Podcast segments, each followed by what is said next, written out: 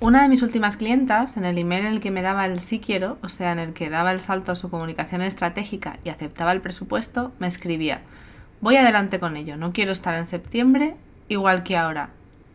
Me encantó leerla. Para mí implicaba que apostaba por ella misma, por lo que hace, por su negocio. También un deseo de cambio a mejor.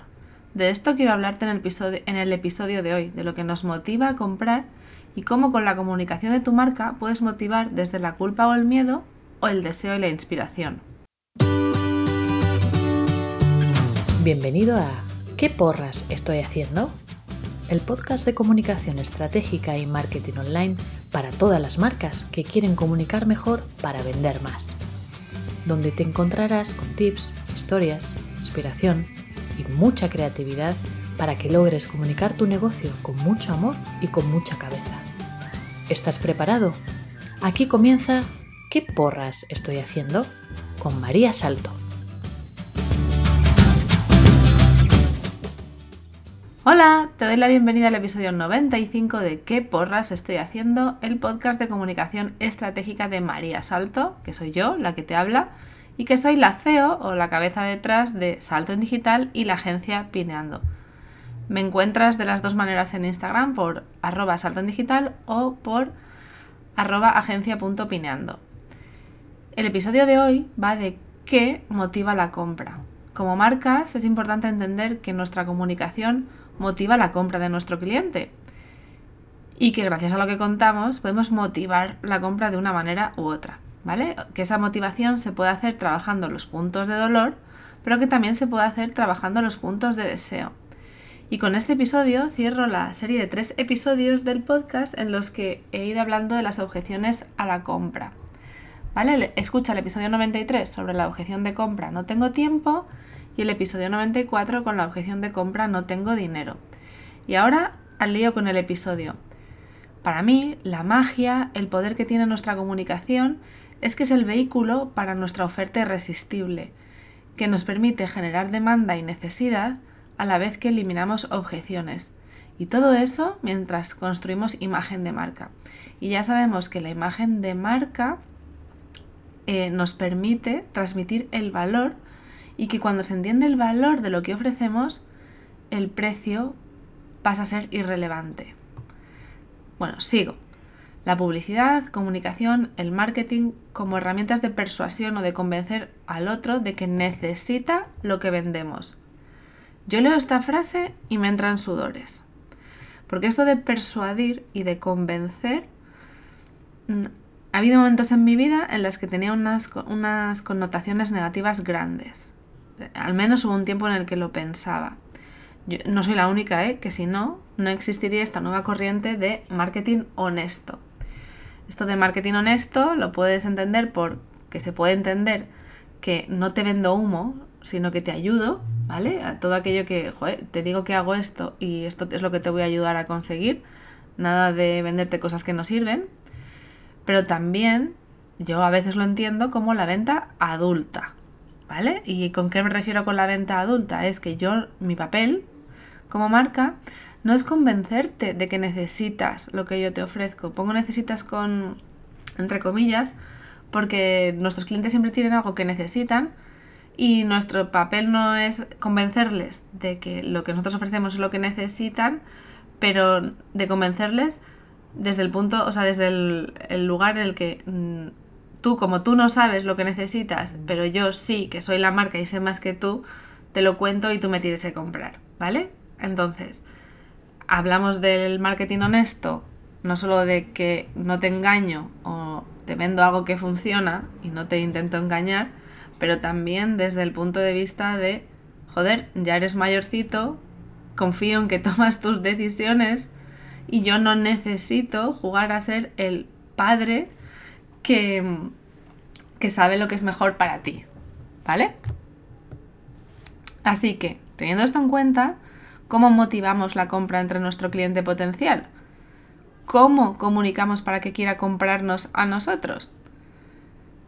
Eh, y, en el episodio de hoy te voy a hablar de los motivadores de compra, de cómo motivar, pero vamos, que sepas que a la pregunta de cómo comunicamos para que quiera comprarnos, no solamente utilizando estos, estos eh, trabajando la motivación de compra, ¿vale? Eh, eh, es un todo la comunicación. Bueno, pues vamos a trabajar esto planteándote la pregunta que te ayudará a trabajar en tu comunicación y en esa motivación a la venta. La pregunta es, ¿cómo quieres que llegue tu cliente potencial a ti? Con esto me refiero a, ¿quiero que mi cliente me quiera comprar porque siente culpable por algo? ¿O con miedo de que le pueda pasar algo malo? ¿O quiero que llegue a mí habiendo tomado él la decisión desde el deseo de cambiar a mejor? Te pongo un ejemplo, alarmas para las casas. Puedes vender desde el miedo a que entren a robarte o desde la seguridad que es cuidar de tu familia. Otro ejemplo más que puede que te suene. Te llaman a las 4 de la tarde. No es Vodafone, pero sí una aseguradora. Te pregunta si tienes seguro de vida y tú, que solo tienes 42 años y ves la muerte muy lejana, le dices que no. Es más, no quieres hablar del tema por no tentar a la bicha. La persona al otro lado del teléfono te hace esta pregunta. ¿No quieres que tu familia esté protegida, tu hipoteca pagada, si te ocurriera algo malo? Joder, claro que sí, sí que quiero.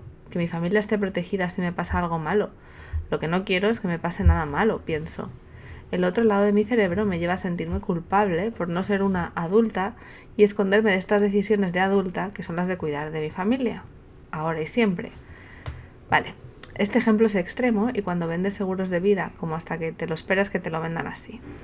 Por suerte, supongo que no tengo ningún oyente que se dedique a esto. Por suerte, por desgracia, no lo sé. Y si tú eres uno de estos que vende seguros de vida, mm, ¿qué técnicas de venta os recomiendan a usar ahora? Bueno, te voy a poner otro ejemplo. Imagínate que eres consultora de sueño para bebés, que ayudas a padres y madres cuando sus bebés duermen poco o mal. Lo de que es dormir poco o mal sería otro temazo, ¿vale? Pero cuando eres padre o madre y tú estás durmiendo poco y mal porque tu hijo duerme mal y poco, te planteas de todo. Si es normal, si le pasa algo, que cuánto vas a aguantar con solo cuatro horas de sueño, que la vida es una mierda, que como, em, que como padre o madre no vales. Y ante esa situación de desesperanza y verlo todo negro, podemos motivar a la compra desde ¿No sabes que los bebés necesitan dormir para su correcto desarrollo y crecimiento? Y también desde te escucho, te entiendo, lo estás haciendo bien, te ayudo a que logres un mayor descanso. No pasa nada por desear dormir, aunque tu bebé tenga tres meses. Seguro que has oído hablar de los puntos de dolor, de utilizar el problema y necesidad de tu cliente ideal para motivarle a la compra. El problema es cuando esa motivación viene por la culpa o el miedo. Cuando vendes desde ahí, estás infantilizando a tu cliente. Tú sabes lo que él necesita, tú le vas a decir lo que tiene que hacer para solucionarlo. Como consumidora, yo no quiero comprar por miedo o culpa. Suficiente lo he hecho cuando compré papel higiénico en el confinamiento sin haber gastado el que tenía en casa. Sobre todo, no quiero que lo que me motive a comprar algo para mi negocio sea esta culpa o el miedo. Yo quiero invertir en mi marca, en mi negocio, desde el deseo, desde la esperanza, desde la em, esperanza de un cambio mejor, de sentir que esto me va a servir, que es lo que, que es lo que necesito, que es lo que quiero, que no estar en septiembre igual que ahora, pero porque voy a hacer algo positivo por mi negocio. Eso también lo hago cuando compro un curso de crianza, un libro de crecimiento personal, una crema para la piel. Puedo comprarla porque no quiero que la gente me vea con arrugas y manchas o porque quiero cuidarme porque me quiero. Así que tu comunicación puede motivar a la venta desde el miedo y el dolor o desde el deseo y la inspiración. Para mí, los clientes que me llegan no por la necesidad, sino desde la querencia, habiendo tomado la decisión consciente, plenamente en coherencia y pensando en el disfrute y el resultado, son las marcas con las que quiero trabajar.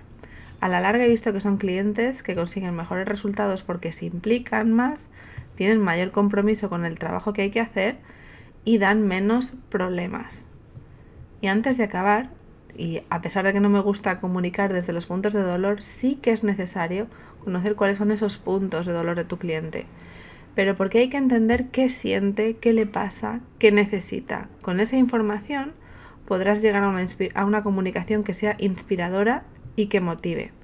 Y ahora ya sí que sí, me despido. Pero antes, ¿desde dónde quieres que te compre tu cliente? Hazte esta pregunta y si te apetece eh, compartirlo conmigo, escríbeme en Instagram, eh, me encuentras como arroba salto en digital. Si esto que has escuchado te ha gustado, eh, suscríbete para no perderte ningún episodio, compártelo con alguien al que creas que le va a servir Y si quieres que te ayude con tu estrategia de comunicación, que te ayude con tu mensaje y trabajemos cómo o desde dónde quieres motivar la venta, rellena el, el formulario que voy a dejar en las notas del podcast y me pongo en contacto contigo para que tengamos una sesión de valoración. Ahora sí que sí, adiós. Gracias por escuchar un episodio más de ¿Qué porras estoy haciendo? Suscríbete para no perderte ningún episodio encuentra a Salto en Digital en www.saltoendigital.com o en Instagram arroba saltoendigital.